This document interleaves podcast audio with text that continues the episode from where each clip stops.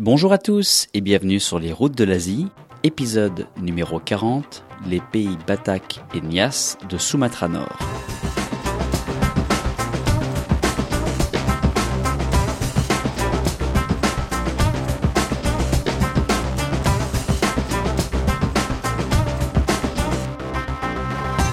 Vous êtes bien sur les routes de l'Asie, le podcast du voyage d'aventure et découverte en Asie. Mon nom est Romain Lazarotto et dans ce 40e épisode déjà du podcast, je vous propose un nouveau voyage dans l'Indonésie que nous aimons tant avec mon invité Thierry Robinet qui va cette fois nous présenter toute la richesse de la partie nord de Sumatra, la sixième plus grande île du monde et en particulier les régions des peuples Batak et Nias. Encore une très belle découverte dans l'archipel, vous allez voir. Bienvenue dans le nord de Sumatra.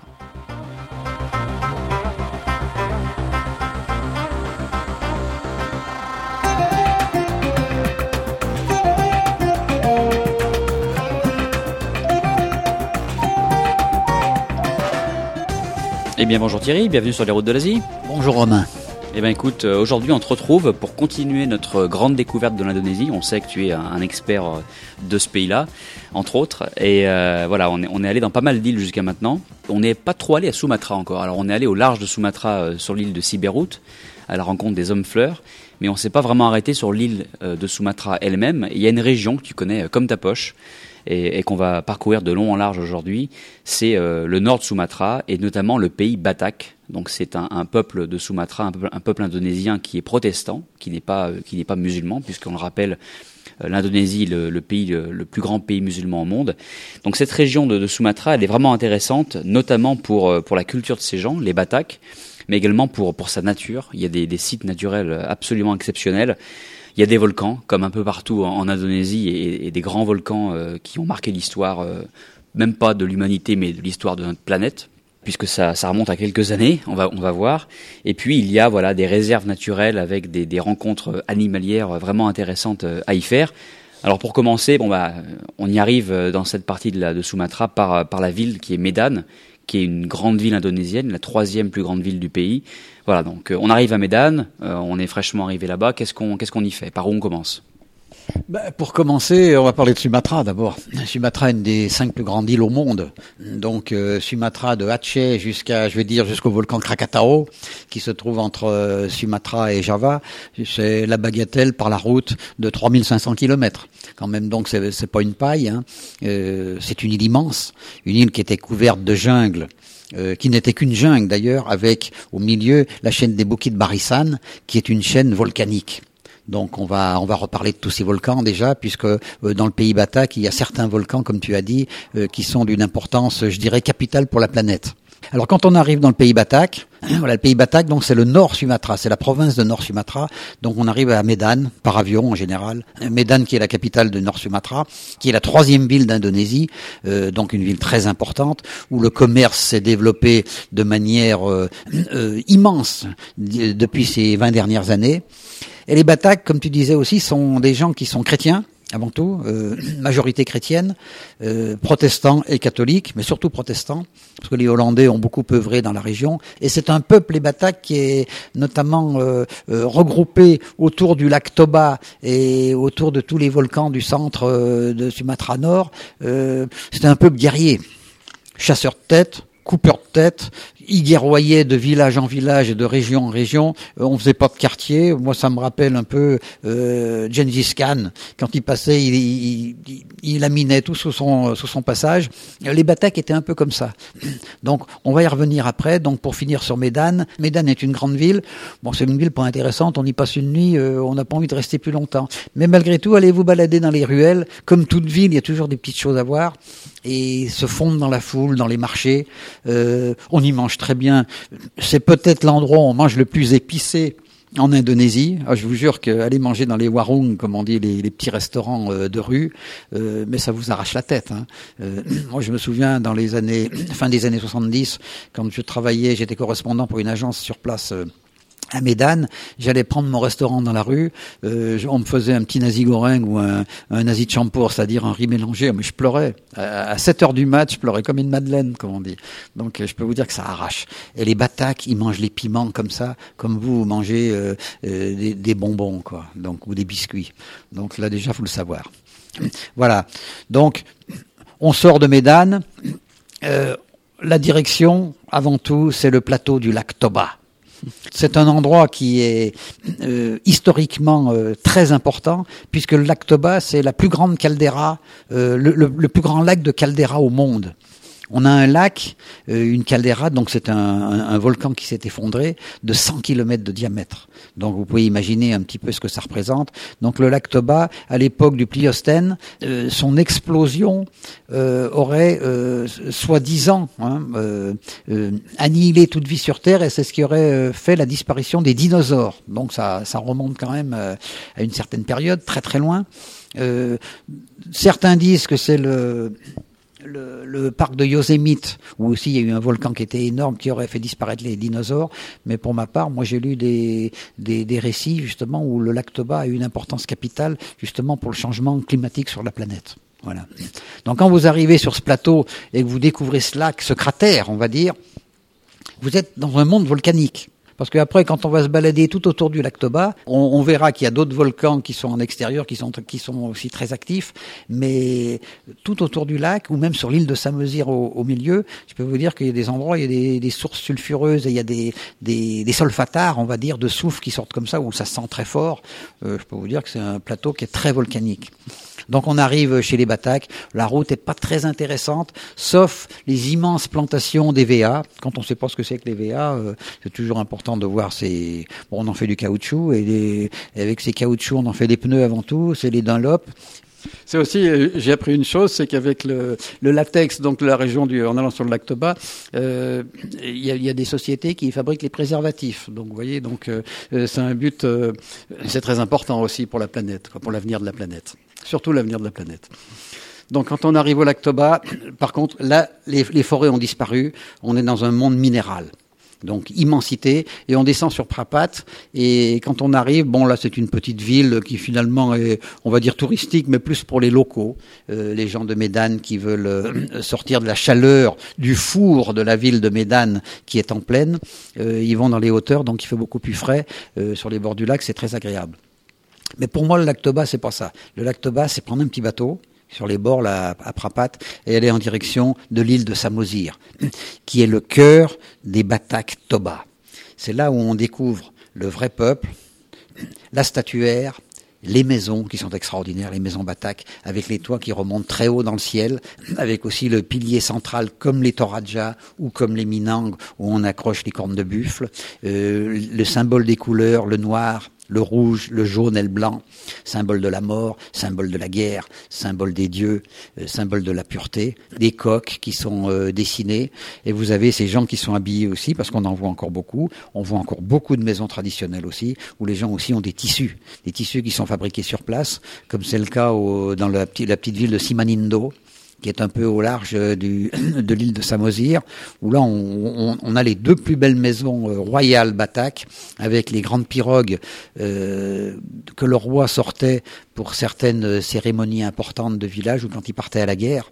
Et tout, tout cela, on le retrouve aussi dans la danse, le drame dansé et chanté euh, que l'on, qui, est au lac Toba.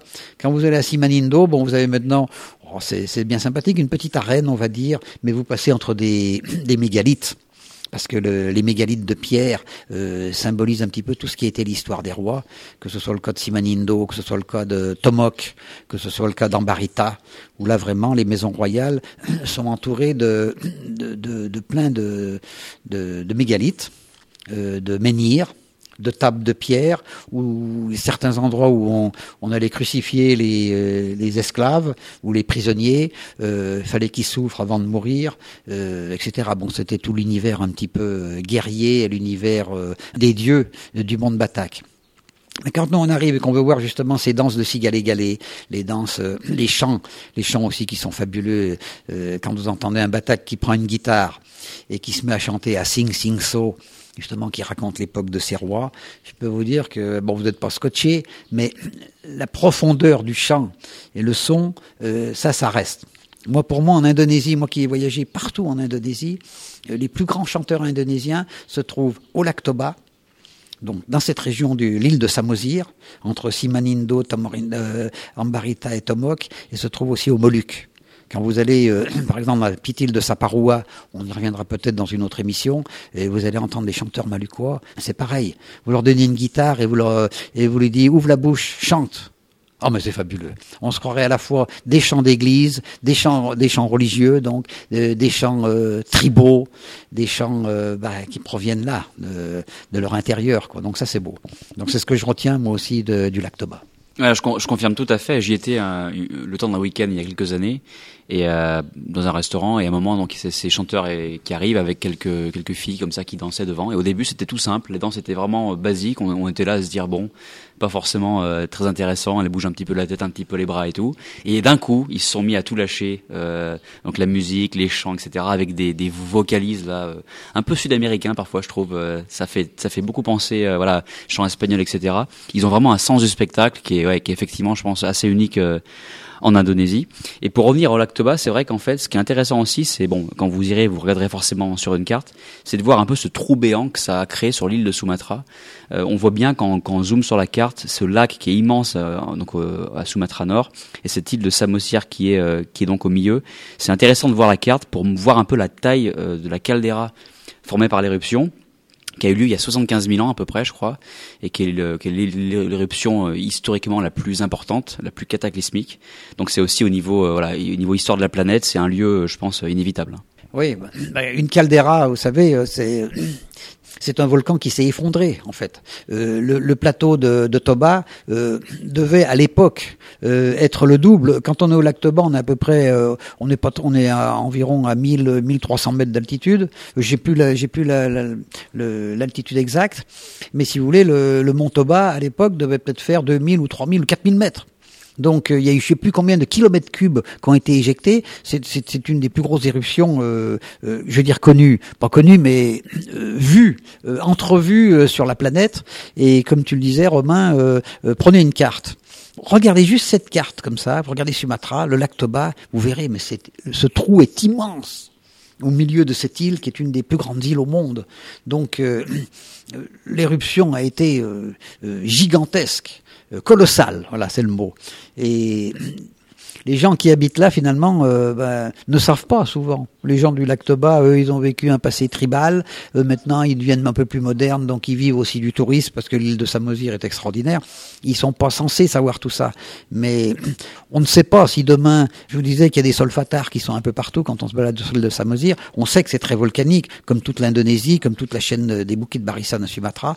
Donc, euh, on peut penser qu'un jour, euh, ces volcans qui, qui sont endormis, là, qui dorment, qui sont éteints, comme c'est le cas de l'Actoba, peuvent se réveiller. Parce que juste à côté, quand on va en direction de Brastagui, donc chez les Batak Karo, qui sont les frères ennemis des Batak Toba, vous avez en ce moment un volcan qui depuis deux ans est en puissance euh, puissance énorme, c'est qu'il est de type Merapi et il fait des, des, des nuées ardentes depuis plus de deux ans.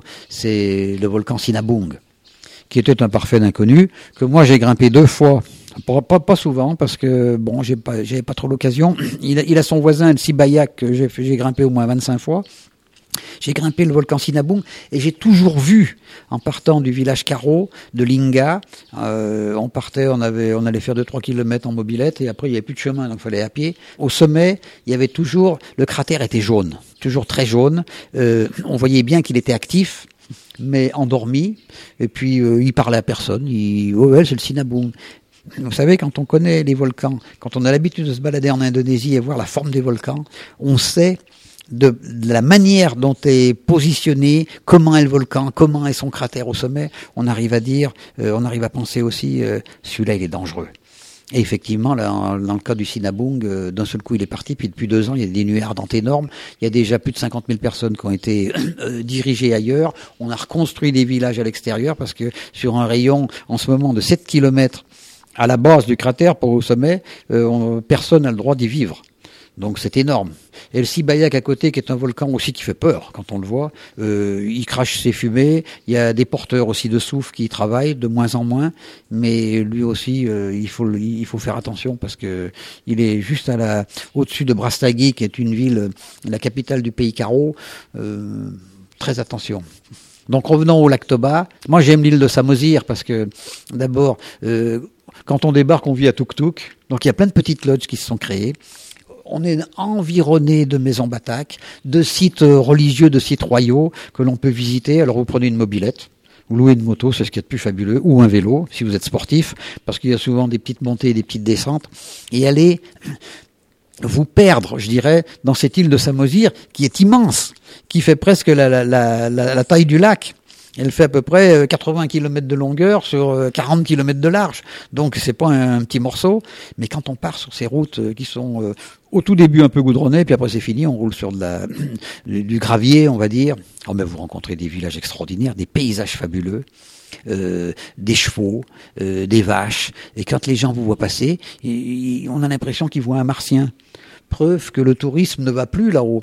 Moi, je me souviens à la grande époque, je faisais des trekking. Je me suis perdu une fois avec des clients. Et la nuit arrivait et on est descendu à la verticale euh, sur un chemin qu'on a trouvé et qu'il fallait descendre jusqu'au lac. Je peux vous dire que ce jour-là, je brillais pas. Donc, euh, c'est immense. Ce plateau est immense. Et quand on sort de l'autre côté, euh, bon, on rejoint, on va pas dire le continent, mais la grande île de Sumatra et ça part surtout sur la, en direction de Aceh et notamment donc les grandes euh, réserves animalières et réserves de, de faune euh, et de jungle euh, du parc national du Gunung Leuser, qui est un des parcs les plus importants de Sumatra. Ouais, puis pour l'anecdote justement, donc quand vous êtes à Tuk par exemple ou en Barita, où là il y a plein de petites lodges, faites attention aux champignons hallucinogènes qui sont une spécialité du lac Toba euh, ça cogne, comme on dit. Euh, si vous avez un, un, un, batak, vous lui sortez une petite bière, une bintang, vous lui donnez une guitare et qui se met à chanter, et que la petite dame derrière, dans l'arrière-boutique, va vous sortir un plat de champignons euh, avec une omelette, vous allez ressortir pas frais. Mais, mais c'est extraordinaire, faites seulement attention. Mais pour ceux qui aimeraient essayer les champignons hallucinogènes, bah, ma foi, pourquoi pas. Mais pas de double dose. Une simple dose suffit. Et on mange hyper bien à part ça au lac Toba. Il y a plein de petites loges qui sont hyper sympas au bord du lac. Et je peux vous dire que on, y passe le, facilement trois, quatre jours. Aller un coup à l'ouest, un coup à l'ouest, un coup dans la montagne, euh, vivre les cérémonies, voir des danses, euh, bien manger et puis euh, regarder le temps qui passe. Voilà. Ouais, non, c'est une très belle, euh, très belle région de, de Sumatra. Effectivement, passer deux trois jours là-bas, euh, la vie est paisible. La végétation aussi est un petit peu différente.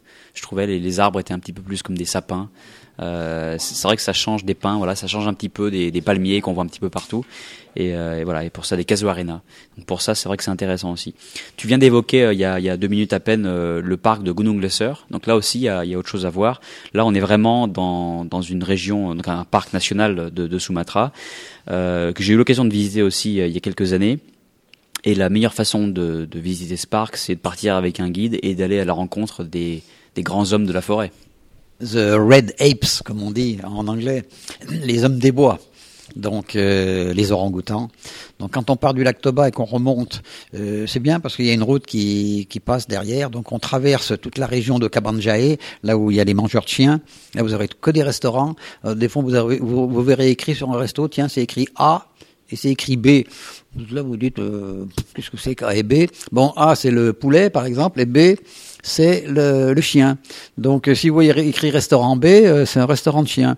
Alors si vous avez envie de goûter du chien, moi j'en ai goûté, hein, de toute façon, euh, malgré moi, je dirais au départ, mais j'en ai goûté dans la, surtout dans la région de Kabanjaye, très proche du volcan Sinabung qui est en éruption en ce moment. Euh, on vous fait du jeune chien euh, en ragoût, c'est tellement épicé, je veux dire quand vous mettrez du poulet ou, ou du bœuf, vous n'y verrez que du feu. Enfin voilà, ça c'est pour l'anecdote aussi des bataques. Les mangeurs de chiens, on les appelle des bataques. C'est pas pour rien, donc c'est des durs. Et donc cette région qui continue à travers les montagnes, à travers les jungles, où on trouve, c'est vrai, sur les plateaux beaucoup de pins casuarina, qui sont typiques, euh, ces, ces, pins casuarina qui sont typiques des régions un peu subtropicales. Donc on en voit sur des kilomètres et des kilomètres. Et à un moment donné, on va retrouver la grande jungle. Donc grande jungle, domaine des grands animaux, mène des, des choses exceptionnelles. Et Sumatra euh, peut s'enorgueillir dans le parc national du Gulung Lezer, qui est immense, qui part donc euh, de la région de Borok, je vais y revenir plus tard, jusque sur le parc du Gunung Lezer qui appartient au territoire d'Aceh, mais une partie, une partie appartient au territoire du Nord Sumatra.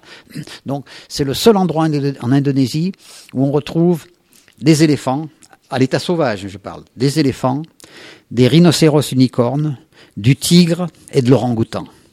Donc c'est quelque chose quand même. C'est euh, ailleurs, faut aller en Afrique pour trouver comme ça des espèces euh, qui sont endémiques. Donc le Gunung Lezer est un endroit. Euh, en plus, le, le, mont Lezer, il culmine à plus de 3000 mètres, donc c'est quand même une haute montagne et la jungle est épaisse, des jungles primaires. En ce qui nous concerne, ce qui nous intéresse le plus, donc, c'est le coin de Borok et la réserve de Bukit Lawang, là où il y a euh, un parc donc où l'on protège les orang-outans. Parce que le problème aujourd'hui sur cette planète, c'est comment sauver les animaux euh, euh, libres je dirais.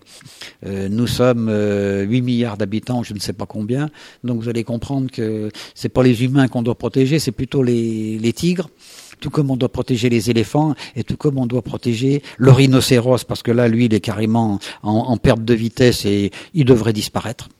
Et l'orang-outan, ça va encore, mais euh, c'est compliqué. Parce que l'orang-outan, quand il rentre euh, dans les zones qui ont été défrichées par les grandes sociétés qui plantent le palmier à huile, ce qui est le, un cas immense à Sumatra, qui, gère, qui génère d'ailleurs des incendies de forêt qui vont, euh, qui, vont alimenter euh, la gazette de Singapour ou de la Malaisie, parce que d'un seul coup vous avez le haze, ces brouillards donc dus aux incendies de forêt et qui se propagent avec les vents, surtout dans ces zones tropicales euh, à certaines époques de l'année. C'est un problème immense que le, président indonésien se doit de gérer au mieux euh, mais c'est pas facile. Donc je sais pas si dans quelques années on arrivera à, trouver la solution. Mais en tout cas, les gens cherchent. Donc, euh, qui dit euh, forêt coupée et qui dit palmier à huile dit animaux en danger. Hein. Donc ces pauvres animaux comme l'orang-outan qui vit de la forêt, qui mange des feuilles, qui mange certaines spécialités, si on lui coupe toute sa forêt, à un moment donné, ben, il va rentrer dans les plantations. Et quand il rentre dans les plantations, il va aller casser les arbres ou il va peut-être éventuellement manger les, euh, il, va, il va aller manger les grumes du, du, du, palmier. Quoi. C'est c'est comme une, euh, comment se présente le palmier à huile? Ce sont des, comme des dates. Hein, voilà, un, un, un, groupement comme ça. Donc, et lui, il monte dans les arbres, il va prendre ça. Donc, ça plaît pas aux, aux gens des plantations et souvent, soit il les tue ou il leur coupe les bras. Donc à Bukit Lawang, c'est un centre de réhabilitation des orang-outans, souvent. Alors, qui dit centre de réhabilitation dit orang-outans qui étaient en, en captivité que l'on a pu récupérer via la police ou via des, des, ONG qui travaillent là-dessus, ou des gens qui eux-mêmes ont ramené un bébé orang-outan, donc il faut le remettre à la vie sauvage. Et je peux vous dire que un orang-outan à remettre euh, à, sa vie euh, euh, sauvage, ce qui a toujours été sa vie, c'est terriblement compliqué. Plus compliqué qu'on pense. Il suffit pas de dire, tiens, euh, ah bah j'ai un singe là, allez hop, je le loge, je le mets dans la forêt et tout. Mais non, ça marche pas comme ça. L'orang-outan, dès qu'il est dépendant de quelqu'un, si on lui a donné des bananes toute sa vie, euh, il, il va pas partir dans la forêt chercher sa, sa nourriture. Donc, faut le réadapter. En plus, souvent, certains orang-outans, les, les jeunes, leur mère ou leur père a été tué. Donc, ils se retrouvent orphelins. Et ça, c'est terrible. Donc, il faut réapprendre à vivre à l'orang-outan. Il faut lui apprendre le deuil. Si on n'a pas l'amour des animaux, on peut pas comprendre ça. On peut pas comprendre que les animaux, sont comme nous. Euh, moi, si j'ai plus ma mère, je suis triste. Si j'ai plus mon frère, je suis triste. Eh ben, un orang-outan, c'est exactement la même chose. Donc, ces centres de réhabilitation sont là justement pour gérer tous ces cas psychologiques d'animaux qui sont euh, complètement flippés, je veux dire. Et il faut les remettre à la vie sauvage. Il faut leur réapprendre à vivre, leur, leur, leur apprendre à se débrouiller seul. Et c'est le plus difficile. Donc, quand on arrive à Borok, c'est fabuleux parce que d'abord vous avez, vous allez à la, à la qui est un endroit que je recommande la Rock Eco, le Bukit Lawang Eco Lodge, un endroit que je recommande parce que tous les rangers qui travaillent dans les gardes forestiers qui sont là-bas, ils ont une parfaite connaissance de la forêt, du coin où ils habitent, une parfaite connaissance des, des orang-outans, et avec eux, vous pouvez partir en forêt. Donc vous pouvez partir un jour si vous voulez, toute une journée. Donc vous voyez les orang-outans où on leur donne un petit peu, on leur réapprend tout doucement à s'habituer à la forêt, mais on leur donne à manger. Vous partez après dans la forêt, rencontrer des orang-outans qui sont en liberté avec un peu de chance, parce que des fois ça marche pas, vous avez rien vu, mais à côté de ça, vous verrez des tas de singes, vous verrez des oiseaux, vous verrez un environnement de nature absolument fabuleux, avec des, arbres immenses, des, des, artocarpus aux racines aériennes euh, qui sont euh, superbes. Donc euh, moi je le conseille parce que c'est une belle journée. Et si on veut partir plus longtemps, avoir une vie de jungle, ben, c'est passer une nuit dans la forêt, dans un camp. Il y a des petits qui sont aménagés, donc les gardes ils s'avouent, ils emmènent le repas, repas tiré du sac, et on va vous faire le soir des pâtes avec du riz un peu de poulet. Écoutez, mais c'est fabuleux. Et plus haut, un peu plus au nord, il y a un endroit qui s'appelle Tankaran. Et là, on peut, c'est déjà sur le territoire d'Atché, mais ils, ont des circuits euh, à dos d'éléphant où on revient sur Bohorok en trois jours. Et là, vous vivez euh, euh, avec les pachydermes et vous vivez la réalité de la forêt. Vous pouvez éventuellement rencontrer des orang-outans sur le, au détour d'un, bouquet d'arbres, on va dire, ou des détours d'un immense banyan. Et ça, ça vaut le coup. Je pense que tous les gens qui sont amoureux de la nature, amoureux des animaux, euh, moi je leur conseille d'aller faire un tour à Bohorog, je leur conseille d'aller faire un tour à Tankaran. En plus, c'est pas très cher, surtout quand on part se balader comme ça. On se fait copain, on est vite copain avec les bataques. Il suffit de discuter et ça y est, c'est parti.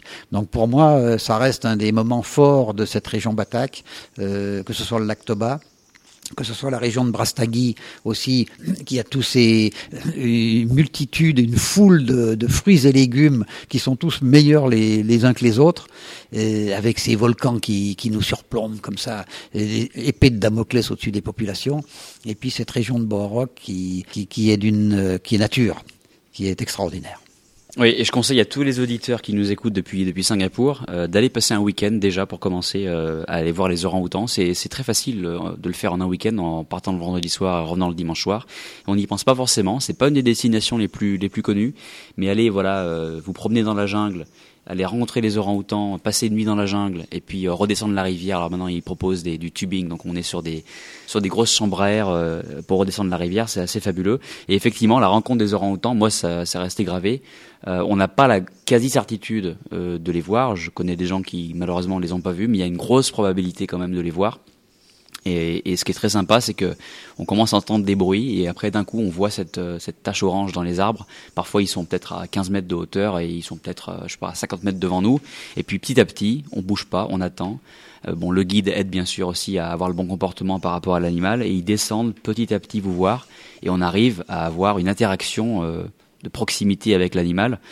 Moi, je me rappelle, on avait donné une banane à un mètre, un mètre de l'orang-outan qui était voilà pendu à une branche au-dessus de nous. Ça, c'est assez fabuleux. Et il y a, pour la petite anecdote, il y a une certaine Mina euh, qui est euh, qui est réputée là-bas puisqu'elle est un peu agressive. Elle a déjà mordu des, des, touristes. Donc, si le guide vous dit attention, Mina est dans le coin, euh, bon, c'est qu'il faut pas trop rester là et il faut continuer le chemin. Alors maintenant, on va prendre le bateau ou l'avion. Euh, pour se déplacer sur l'île de Nias, donc qui appartient à l'État de Sumatra Nord, mais qui est donc une île à part entière, et qu'on voit bien si on regarde sur la carte, qui est vraiment au nord des îles de, de Sibérut. Euh, on avait déjà parlé de Sibérut donc dans un épisode précédent. Si on continue bien au nord, on arrive sur l'île de Nias, qui est une île euh, qui fait à peu près la même taille que l'île de Sibérut, et c'est encore un autre fief du peuple batak. Donc c'est l'île de Nias. Voilà. Donc qu'est-ce qu'on peut y voir, qu'est-ce qu'on peut y faire là-bas? Comme tu l'as dit, Romain, euh, l'île de Nias appartient à Sumatra Nord. Donc déjà, donc, euh, on a parlé des Batak Tobar, on a parlé des Batak Karo à Brastagui, et là on parle des Batak Nias. Les Niasiens, comme on dit. moi j'aime Nias, hein, parce que c'est, euh, j'ai découvert l'île de Nias en 1978. Ok, donc je suis allé là-bas parce que comme je travaillais dans le tourisme, moi j'avais qu'une envie, c'était de faire découvrir des terres aux voyageurs. Donc moi-même, ces terres-là, je les connaissais pas. Alors j'avais entendu parler, puis à force de discuter et tout, Nias avait une culture. Comme il y avait une culture au lac Toba, mais là la culture de Nias était encore beaucoup plus forte parce que c'était insulaire, c'était dans des îles, donc c'était complètement paumé dans l'océan Indien. Euh, pour y arriver, c'était compliqué. Donc euh, les gars de Nias, ils n'allaient pas se battre contre les gars du lac Toba. Non, non, ça n'avait rien à voir. Mais entre eux, entre eux, c'est pareil, au même titre que le lac Toba, ils ont des villages, rues, où toutes les maisons se tiennent les unes contre les autres. Euh, la maison du roi est en face. Et il y avait la maison des serfs, on va dire, de tout le petit peuple qui devait, euh, euh, qui, suivait le culte de l'Awolangui et qui devait honorer le roi qui était le, le maître tout-puissant. Quand le roi avait décidé quelque chose, le peuple était à terre et ne bougeait plus. Donc, euh, moi, j'ai aimé Nias euh, de par justement la statuaire, un peu comme à Sumba, de ces immenses euh, villages forteresses posés sur un rocher qui domine comme ça, cachés derrière des bambous. Et quand on rentre à l'intérieur, on a des immenses avenues que ça on ne voit pas ailleurs, des immenses avenues avec en pierre, tout empierré, la maison du chef au fond, et puis d'un seul coup vous avez des mégalithes devant, et il y a, et il y a le, le saut de pierre. Donc Nias est unique. Vous avez d'un seul coup un mur de pierre en plein milieu du, village, sur la grande rue, comme ça, en face du palais royal, avec plein de mégalithes, des tables, etc., des dolmens, des menhirs. Donc vous posez, vous posez la question, la première fois vous dites, euh, qu'est-ce que c'est que ce mur, à quoi il sert? Et eh bien ce mur, il sert euh, quand un, un, un adolescent va passer à l'âge adulte, il doit sauter le mur. Le mur fait 2 mètres 20 à peu près. Donc le guerrier, il s'élance comme un bolide, il prend son élan. Il y a une petite pierre quand même qui est au pied du mur. Il doit mettre un, des pieds sur cette euh, en appel pour passer le mur et il va passer comme un bolide au-dessus de ces 2 mètres 20. Et je les vois, je l'ai vu souvent ça. Et tu les vois passer, euh, le guerrier, tu vois passer habillé en plus euh, en bataknias de, de tous ces habits traditionnels de l'époque. Tu le vois passer un peu de côté. Mais quand on connaît les Asiatiques, quand on connaît comment ils sont nerveux, petits, rablés, euh, Agnès, c'est ça. Et tu vois des gamins de 15 ans qui sautent le mur de pierre et sous les acclamations, les hurrahs de la foule. Toujours, toujours. Quand un jeune doit passer à l'âge d'adolescent, l'âge d'adulte, ou quand quelques touristes vont à Nias pour faire plaisir euh, aussi, euh, voir comment les jeunes ont cette puissance et tout, la première chose qu'on fait, c'est le saut de pierre. Et c'est là qu'on sait si le gamin aura du caractère ou pas. S'il si, si, rentre à fond les manettes dans le mur de pierre, ben, il sera mal considéré. En plus, derrière, les nanas, comme on dit, elles vont, vont pas aimer ce garçon finalement qui a pas, qui pas la pêche, quoi. Ah non, faut être fort, faut montrer qu'on est courageux à Nias. En plus, Nias, euh, c'est une région de plateau.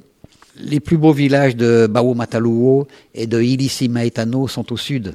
Nous, quand on arrive euh, du lac Toba, on, on peut y arriver en avion parce que, comme tu as dit, en bateau, c'est un peu long. Il faut descendre jusqu'à Sibolga en direction de Sumatra Ouest et prendre un bateau. C'est possible.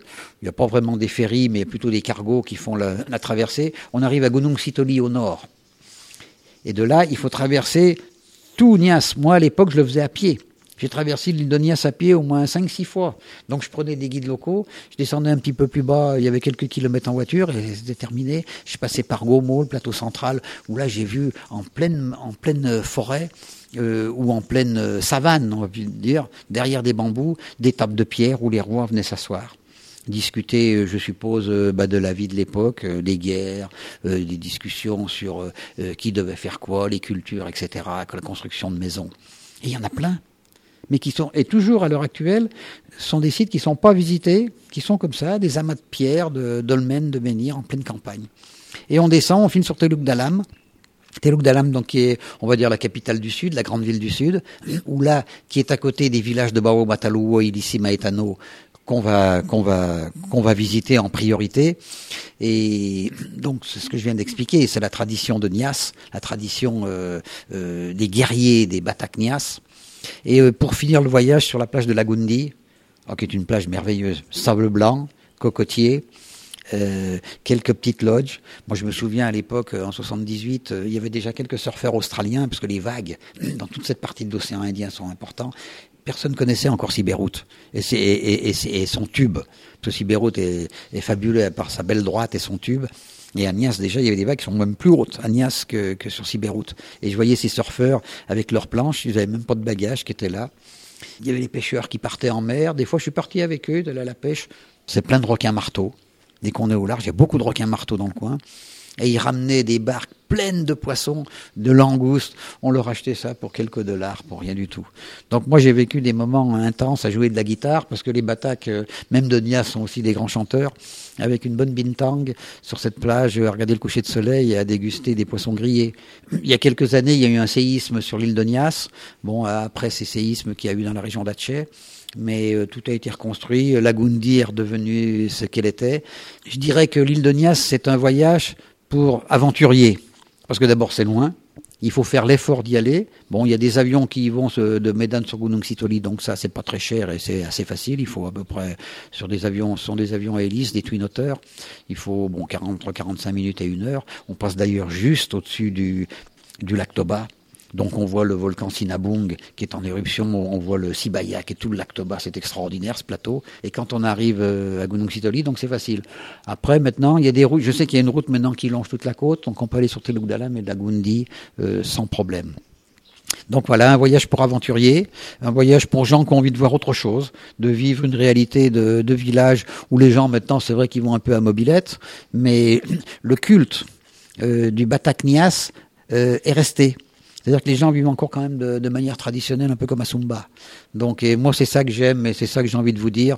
Euh, vous avez le temps, vous voyagez à Sumatra, allez faire un tour à Nias. Et vous verrez, vous ne serez pas déçus parce que bah, vous êtes euh, vous êtes ailleurs, quoi. Et vous êtes, euh, je dirais même, au milieu de l'océan Indien. Voilà. Eh bien, écoute, voilà qui conclut de, très belle manière euh, ce voyage en Pays Batak, à Sumatra Nord. Donc voilà, le, lac Toba, Gunung Lesser, à la rencontre des orang-outans, un petit à dos d'éléphant, et puis l'île de Nias. Combien de temps tu conseillerais pour, pour cette boucle, si quelqu'un voulait faire ce, voyage entièrement? Je sais que la plupart des gens feront de toute façon le pays Batak avec euh, la région de Bohorok, donc Bukit Lawang, le lac Toba. Bon, ça, il faut. Euh, en huit jours, on, l'a fait. Si euh, un, voyageur pressé, par exemple, au départ de Singapour, je sais qu'il y a une, grande communauté française à Singapour, donc euh, un week-end élargi, c'est très facile d'aller au lac Toba et d'aller d'aller à Borok. Donc ça, ça pose aucun problème. Après, si on veut aller à l'île ah, c'est, c'est, autre chose parce qu'il faut acheter un billet d'avion, il faut aller là-bas en voiture. Le tout en dix jours se fait sans problème, quoi. Voilà. Et vous finissez dans les soleils couchants de la Gundi, mais après, faut rentrer. Donc, il faut remonter à Gunung Sitoli en voiture, faut prendre un avion pour rentrer sur Medan, et après sur l'Europe, ou je ne sais pas où, ou ailleurs en Indonésie. Donc, euh, c'est vrai que je préconise quand même, euh, pour le voyageur qui aimerait euh, visiter, bon, le lac Toba et, la, région de Bohorok, donc Bukit Lawang et ses orang-outans, pour moi, ça représente quelque chose de, de fabuleux. Quand vous avez une semaine, c'est très bien. Eh bien, merci beaucoup Thierry. C'était le 14e épisode sur l'Indonésie aujourd'hui.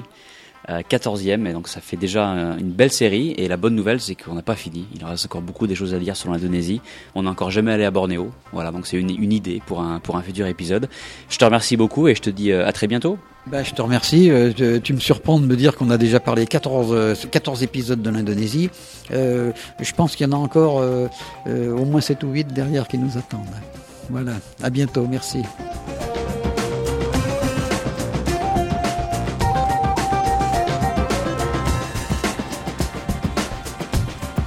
C'est la fin de cet épisode 40 qui vient compléter une déjà très belle collection sur ce merveilleux pays qu'est l'Indonésie.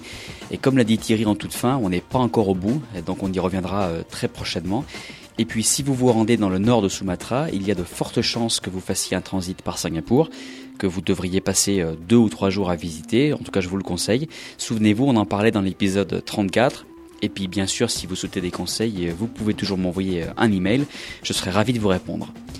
Pour retrouver les notes de l'épisode d'aujourd'hui, comme d'habitude, une seule adresse sur lesroutesdelasie.com slash 40. Et puis, pour me faire part de vos impressions sur l'émission en général ou un épisode en particulier, n'oubliez pas de prendre les deux petites minutes pour laisser des étoiles et un commentaire sur iTunes. Ça aide énormément à faire que l'émission soit découverte par le plus grand nombre, comme c'était le cas récemment d'ailleurs avec la mise en avant sur la page d'accueil des podcasts sur iTunes, et c'est bien grâce à vous.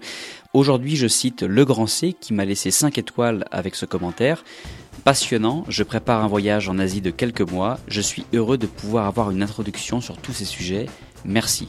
Eh bien écoute, merci beaucoup à toi pour ton très gentil commentaire et je te donne à toi et tout le monde rendez-vous très bientôt pour le prochain épisode. Merci pour votre écoute et excellent voyage en Asie.